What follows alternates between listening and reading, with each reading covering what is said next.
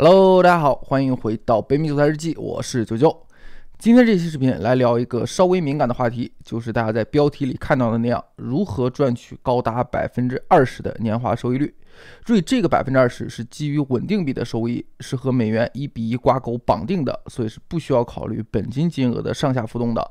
我知道，一看到这个数字呢，咱们大部分朋友们的第一反应肯定都是觉得这是个庞氏，你盯着他的利息，他盯着你的本金。I know, I know。但是咱们也要知道，有多高的风险，也就对应了多高的回报。完全没有风险的，那就是直接存银行就好了。我视频里所要做的，就是帮大家分析出这百分之二十利息背后到底对应了哪些风险，然后你再根据自己的理解以及你的风险承受能力，决定要不要玩。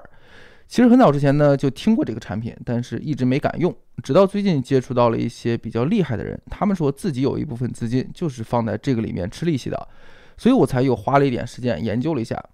估计经常玩 DeFi 的朋友们应该知道我说的是哪个协议了。没错，就是在整个加密货币市场里市值排名第六的 Terra Luna 链里边的去中心化抵押借贷协议 Anchor。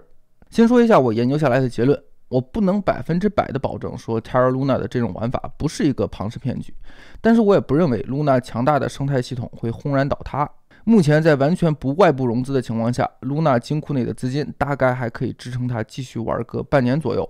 这期视频主要还是以科普为主，给大家介绍一下 Terra Luna 它背后的运行机制到底是什么样的。如果我想要去赚这百分之二十的年化收益率，那我将会面临哪些风险？老观众们还是拜托先赞后看，新观众们可以在看完之后再决定要不要给这期视频点赞。OK，那先来聊一下 Luna 生态链里最最核心的一个产品，就是它的算法稳定币 UST。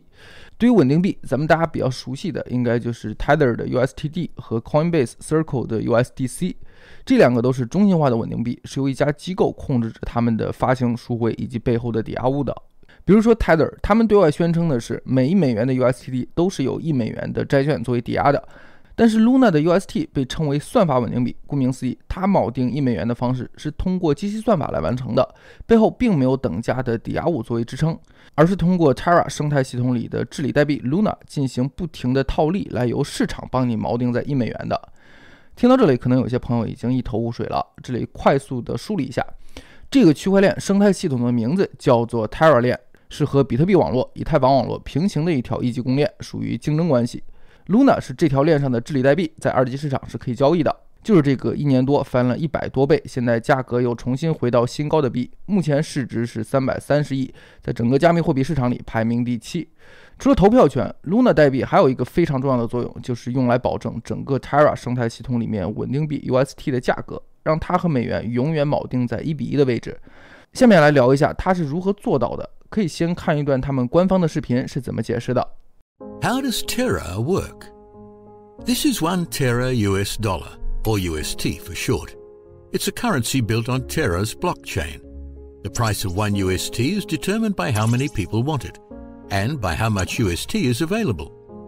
Let's imagine the entire Terra economy as a pool. The size of the pool is determined by the total supply of UST. If more people want UST, the tide rises, and if less people want UST, the tide falls. The height of the pool represents the value of each UST. If you can do more with UST, like buy coffee or invest in stocks, more people will want to buy UST, driving up its price.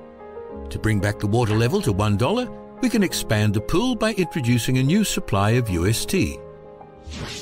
But where does new UST come from? At Terra, we've designed a machine that swaps $1 worth of Luna to 1 UST Investors who predict UST will be more useful and used in the future can buy and hold Luna. When the value of UST rises above $1, any Luna holder can swap $1 worth of Luna for 1 UST and sell each UST for more than a dollar, making a profit. The newly introduced UST expands the pool, bringing its price back to the $1 peg. Now, Luna is more scarce and therefore more valuable. During times of contraction, any UST holder can profit by swapping UST for Luna, raising the price of 1 UST back to 1 US dollar. As UST becomes more useful in the long run, Luna holders are rewarded for assuming the risk of short-term price volatility. So how exactly does the machine work? When Luna is swapped for UST, a certain percentage is burned, and the rest piles up in a community pool. From the other end, new UST is printed. This process is called seigniorage. As more applications are built using UST, massive demand will cause price to deviate above the $1 peg, meaning we need more Luna swapped for UST to expand supply. Meanwhile, Luna becomes more and more valuable and the community pool accumulates more funds. The funds in the community pool are reinvested to build more apps that use UST and the virtuous cycle of growth continues. Investors who hold Luna see its value rise during times of expansion, and if they choose to stake, earn transaction fees on UST. Even when demand for UST is low, Terra's algorithm automatically increases fees so that validators are always rewarded with a steady cash flow of UST. With Luna, you can do so much more than earn passive income. 这段视频把 UST 和 Luna 之间的关系以及运行机制已经解释得很明白了。我再来总结一下，可以简单把 Luna、UST 和美元之间理解为一个三角关系。其中 Luna 的价格虽然是浮动的，但是它的价值是和 UST 以及美元同时绑定的。在交易所里，你永远可以把你价值一百美元的 Luna 币兑换成一百美元；在 Terra 里，你永远可以把你一百美元的 Luna 兑换成一百个 UST。咱们就假设说，现在 Luna 的价格是一百美元一个，那么当 UST 和美元价格出现偏差的时候，会出现什么情况？第一种情况，当一个 UST 的价格低于一美元，咱们就假设说一百美元可以换到一百零一个 UST，那么想要去套利的人会先在交易所里拿一百美元买到一百零一个 UST。然后再拿着换到的一百零一个 UST，在 Terra 系统里面购买到等值的 Luna，也就是一点零一个，最后再把这一点零一个 Luna 转回到交易所里卖掉，收到一百零一美元。如果忽略手续费的话，这个过程里就是净赚了一美元。另外，视频里也提到了，这个时候由于 UST 的价格是比较低的，所以会有大量的套利者想要去拿 UST 兑换 Luna。这个过程每进行一次呢，就会有 UST 被销毁，同时又有新的等值的 Luna 币被制造出来，所以 UST 的供给量就会越来越少，供应量减少，需求量还增加。经济学幺零幺告诉我们的是，这个时候 UST 的价格就会上涨，直到一个 UST 等于一美元，套利者无利可套，UST 和美元的价格达到一个动态平衡状态。然后第二种情况就是当一个 UST 的价格高于一美元的时候，作为一个套利者，你会想要怎么做？前提还是 Luna 币的价格就是一百美元或者是一百个 UST 都是可以兑换到的，但是这个时候咱们就说一百个 UST 可以兑换到一百零一块的美元。这个时候作为一个套利者，你会想要去进行一个反向操作，就是首先在交易所里拿一百零一块的美元去购买 Luna，能够买到一点零一个 Luna 代币，然后再在 Terra 链上把你的一点零一个 Luna 代币换成一百零一个 UST。再去交易所卖出 UST 来购买美元，这个时候一百零一个 UST 可以换到的美元价值就是一百零一乘以一点零一等于一百零二点零一，所以你当初一百零一块的美元现在就变成了一百零二点零一了，净赚一点零一刀。同样，在这个过程当中，当套利者在 Terra 网络里用 Luna 币换成 UST 的时候，会有一部分的 Luna 被销毁掉，然后发行出新的等量的 UST。所以 UST 的供给量就会越来越多，价格也会开始降低，直到最终等于一美元的时候，就再次达到一个动态平衡状态。以上大概就是 Terra Luna 生态系统里所谓的算法稳定比 UST 的运行机制了。听起来可能会有点绕，如果没听明白的朋友们可以倒回去多听几遍。为什么要花费这么大篇幅搞明白它的这个工作机制呢？因为对我个人来说，如果想要去用这 UST 赚百分之二十的利息收益的话，那最大的风险之一就是 UST 的稳定币和美元汇率脱钩，出现价格大幅低于一美元的情况。总不能说一年之后我利息赚了百分之二十，但是 UST 价格跌了百分之三十，那到最后我还是会亏。这里咱们可以看一下过去一年多以来 UST 价格的表现情况。可以看到，在大部分时间里呢，都还是能维持在一美元附近的。有两次是出现了价格大幅低于一美元的情况，一次是二零年十二月的时候，不太清楚具体是什么原因，最低的时候和美元的汇率是一比零点八五。另外一次就是二一年币圈五幺九大跌的时候，当时 UST 和美元的汇率最低的时候是跌到了一比零点九四。不过理论上来说呢，随着 Terra 生态系统越来越完善，使用 UST 的人越来越多的时候，它和美元锚定的应该是会更稳的。因为在大跌的时候，抛盘相对来说也没有那么多了嘛。这个也是为什么近大半年以来，UST 和美元价格基本上没有再度出现过大幅脱钩的情况了。哪怕是像去年十一月到今年一月这段时间，币圈再度出现大跌的时候。另外，根据 DeFi Lima 的数据，目前在 DeFi 市场里面，Terra 链上的总锁仓量排名第二，仅次于以太坊。在以太坊上的总锁仓量是有一千一百五十亿，占比百分之五十四点九五。Terra 上目前是有二百六十亿的总锁仓量，占整个 DeFi 生态的百分之十二点六四。其次才是 BN、Avalanche 还有 Solana。如果咱们去看 Terra 生态链上锁仓量最高的 DApp，会发现排名第一的叫做 Anchor，它是 Terra 链上的去中心化稳定币借贷储蓄协议。咱们今天的重点，百分之二十的稳定币年化收益就是这款协议提供的。和任何的其他借款储蓄服务商提供的服务一样，Anchor 也是充当了一个中间人的角色，服务的用户主要就是储蓄方还有借款方。储蓄方很好理解，就是手里有多余的现金，想要把现金换成 UST 稳定币，然后存在 Anchor 这里收取利息的这部分群体。借款方就是向 Anchor 协议抵押自己的加密货币，然后拿现金出来的这部分人。咱们可以理解为，你把你房子作为抵押物，然后去向银行做了个 refinance，拿出来更多的钱，是一个道理哈。从 Anchor 里拿出来的现金，有的人是支付生活开销了，有的人就是继续去买更多的币了，相当于是给自己手里已经持有的仓位加了个杠杆，也比较好理解。Anchor 主页里显示的，储蓄方可以拿到年化百分之十九点五的利息收益，借款方则是需要支付年化百分之十一点六的利息。看到这里，我首先想到的是有两个问题。第一，平台支付给储蓄方百分之十九点五的利息，然后收借款方百分之十一点六，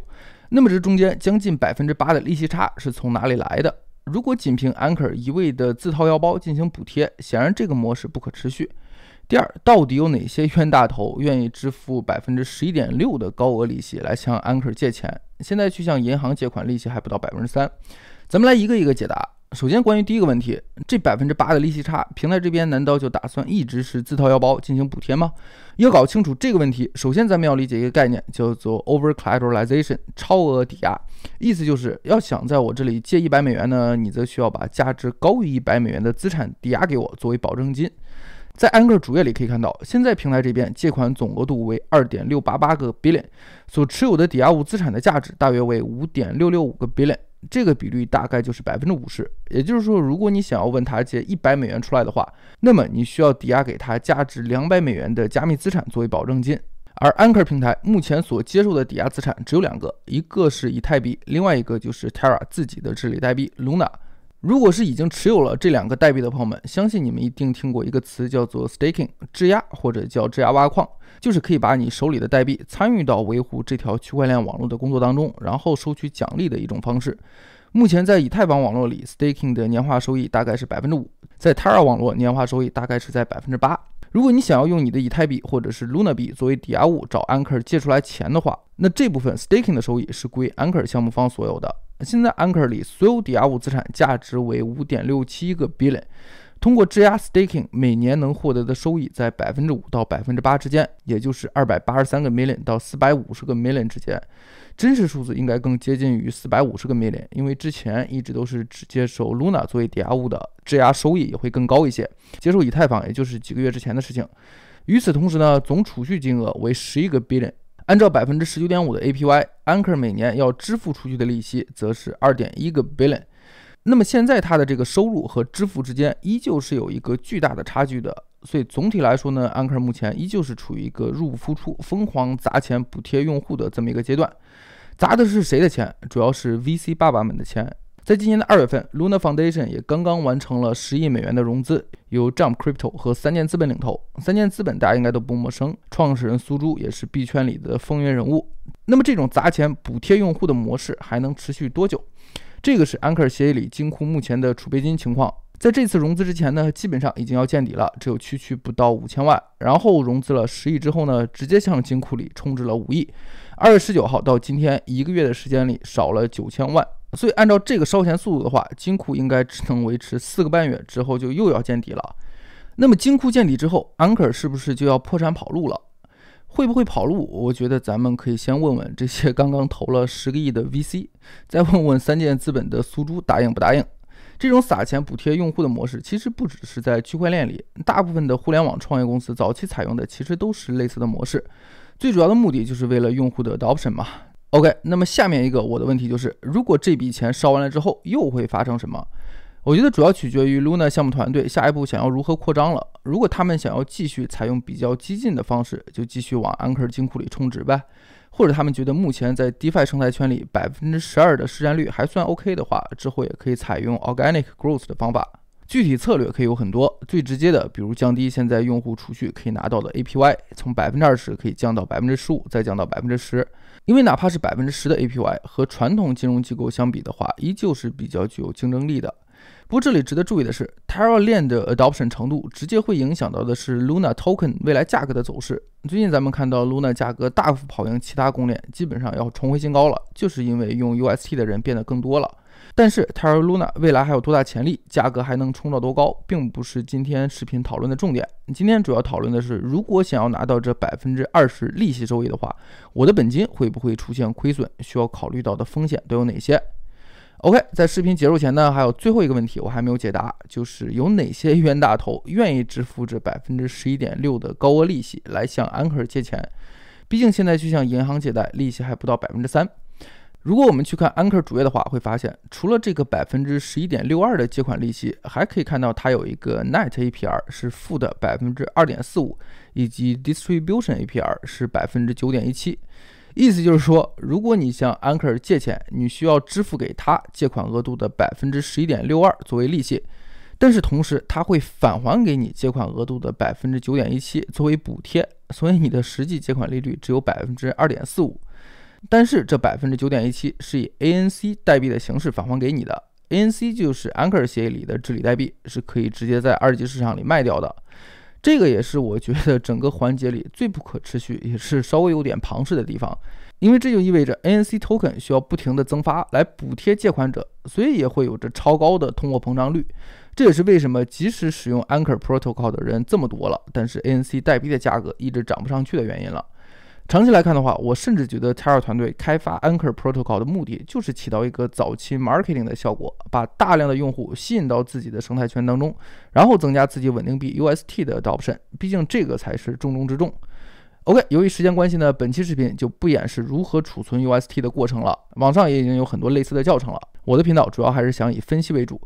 简单来说就三步：第一步，在交易所里购买 UST；第二步，把 UST 转移到 Terra 钱包当中；第三步，把 Terra 钱包里的 UST 存到 Anchor 里面。不过如果还是不知道，想让我出一期手把手教学视频的话，也可以在评论区里留言让我知道。或者是对 Terra Luna 感兴趣，想要知道我对这条公链看法的朋友们，也可以告诉我。OK，如果本期视频给你带来一些收获的话，走之前还是希望各位不要吝啬手中的赞。我们下期视频再见，拜了个拜。